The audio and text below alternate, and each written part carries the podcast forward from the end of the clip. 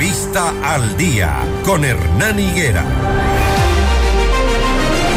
Las 6 de la mañana, 12 minutos, empezamos generando noticias, información, opinión, análisis para ustedes, amables oyentes. Para ganar la alcaldía bajo su lema Quito Renace, Pavel Muñoz ofreció dotar de servicios básicos a los barrios que aún no los tienen, dotar con cámaras de seguridad y alarmas varios sectores, convertir a Quito en una ciudad de diversión y entretenimiento las 24 horas del día, los 7 días de la semana para incrementar el turismo y modernizar todas las instancias del municipio de la ciudad. A esta hora saludamos, eh, damos la cordial bienvenida a Fernando Carrión, ex concejal de Quito y académico de la Flaxo. ¿Qué le espera a la capital con el regreso del correísmo? Fernando, buenos días, bienvenido. Un gusto saludarlo. Buenos días, buenos días, Hernán. Un saludo cordial a toda la gente que nos, que nos escucha. Sí, yo creo que es, que es un cambio sustancial, un cambio importante. Eh, creo que las, las condiciones para Pavel Muñoz son relativamente buenas porque eh, si nosotros vemos la composición del Consejo, que aquí hay una cosa compleja, es que eh, eh, en, el Consejo actual son cinco bloques y en este vamos a tener seis bloques de, de, 21 concejales, pero hay un hecho adicional. Pavel entra con, siete, siete concejales. Yunda tiene cuatro, y si se produce una alianza entre los dos, que yo supondría que es lo natural que ocurra, ya tendría 11, con la cual tiene, tiene mayoría. Eh, y eh, en el Consejo todavía tiene un espacio eh, de negociación importante, principalmente yo diría con los concejales de, de Freile, que algunos de ellos provienen principalmente del Partido Socialista, con lo cual pues construirá una mayoría y con eso pues podrá llevar a cabo las políticas que en general está planteando. El reto que tiene el nuevo alcalde de Quito es eh, extremadamente grande. Hay una estructura municipal que está caduca, que prácticamente no camina. Se reduce a una cosa tan simple como, por ejemplo, usted camina o transita por la ciudad y mira las fugas de agua por todos lados. Nadie las resuelve. Cosas tan, tan básicas que dan muestra de cómo, de cómo se encuentra el municipio de Quito, por citar un ejemplo.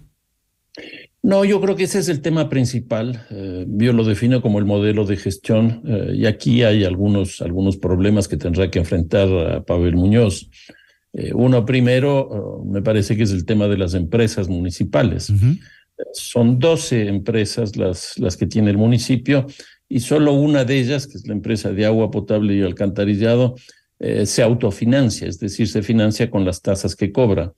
El resto tiene que financiarse con eh, recursos que el propio municipio tiene que transferirle, es decir, a través de, subsidios.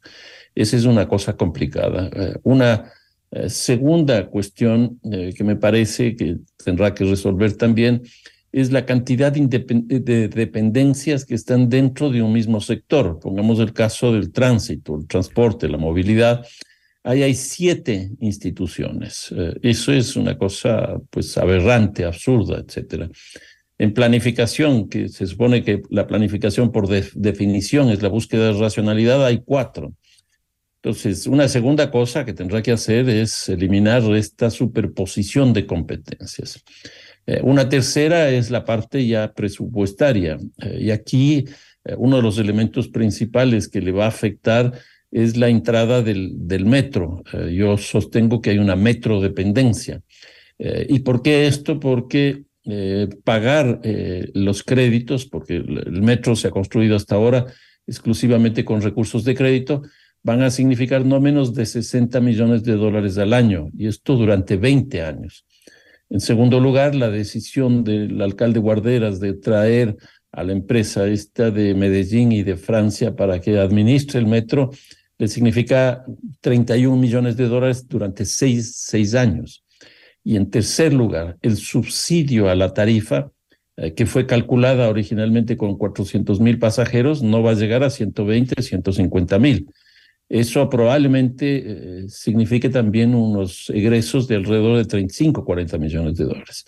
Eh, si ustedes se ponen a ver simplemente sumando esto, pues alrededor de 130, 140 millones de dólares que se le va en esta eh, entrada del metro, lo cual quiere decir que los ingresos que tiene no le van a ser suficientes. Además, a eso habría que añadirle el gasto corriente, que es alrededor del 30% del presupuesto. En otras palabras, yo creo que sin duda, para que puedas llevar a cabo la oferta que nos planteó en la campaña electoral, va a tener que definir el marco institucional en el cual actúa y eh, las modalidades con las cuales va a trabajar. ¿Eso, ¿Eso podría implicar que en algún momento tenga que decidir, por ejemplo, el aumento de, de impuestos, de tasas tributarias en la ciudad?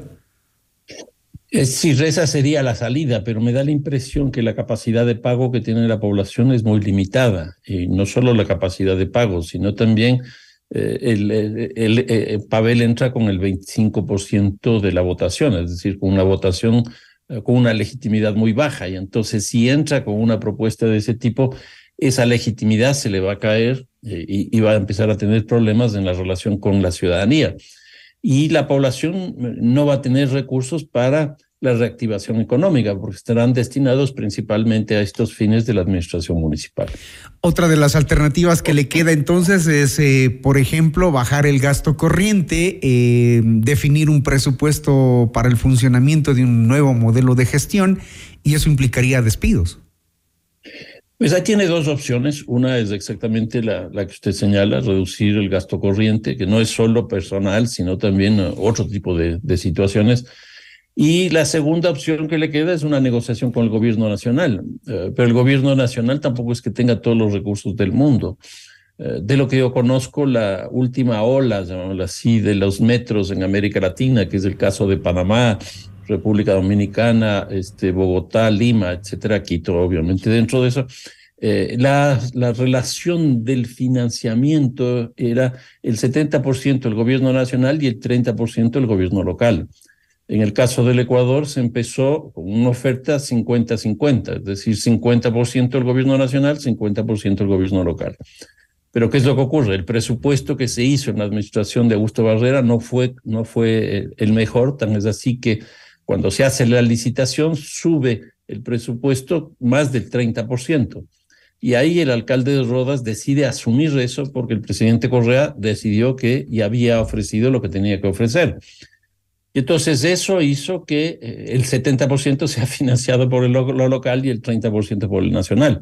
Por eso sostengo yo que una de las posibilidades es una negociación con el gobierno nacional para ver si es que hay la posibilidad de generar unos recursos adicionales y darle una cierta estabilidad financiera al municipio de Quito. Bueno, y ahí será importante ver también cómo se dan las relaciones políticas, eh, tomando en cuenta que ayer el presidente Lazo ha dicho que está abierto al diálogo, ha convocado a un acuerdo nacional y eso implica precisamente sentarse a conversar con quienes no quería conversar.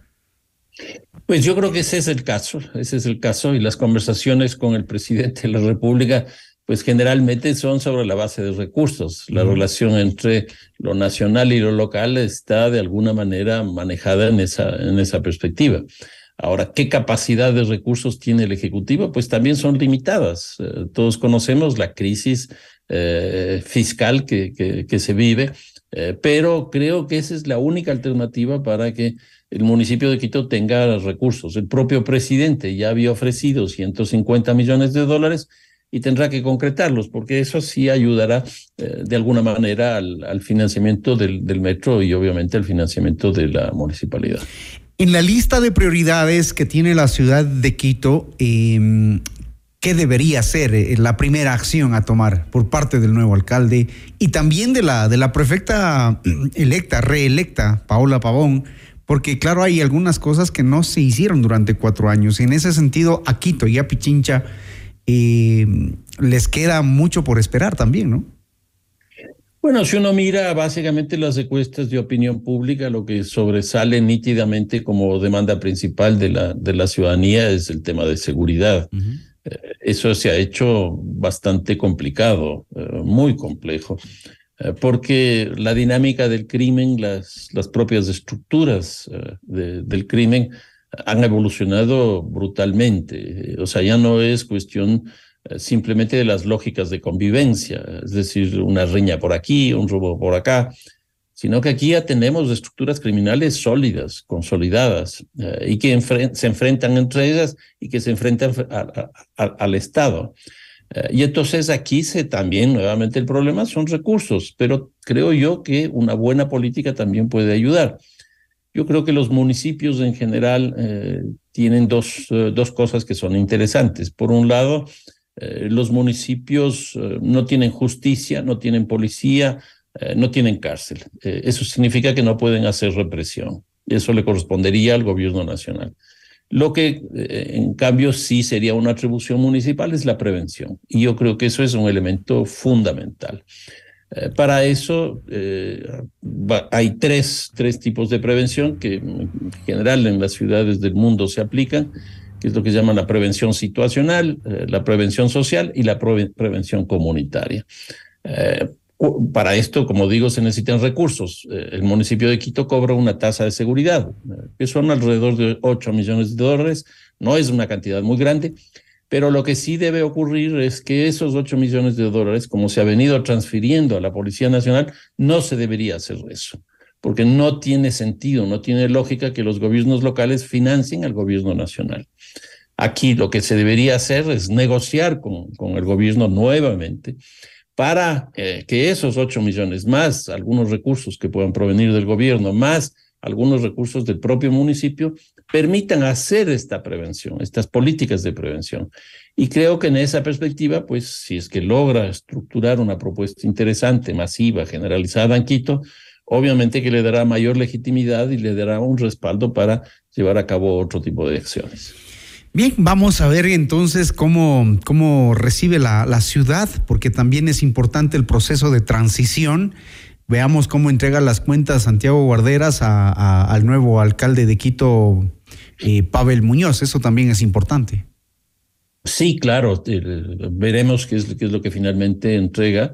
Eh, de todas maneras, por lo que se ve, no es nada promisorio, no, no, veo algo interesante eh, de lo que haya hecho Guarderas, tan es así que entró con las, con las intenciones de eh, reelegirse, pero que en el camino se dio cuenta que eso era, era imposible y, y, quedó para afuera.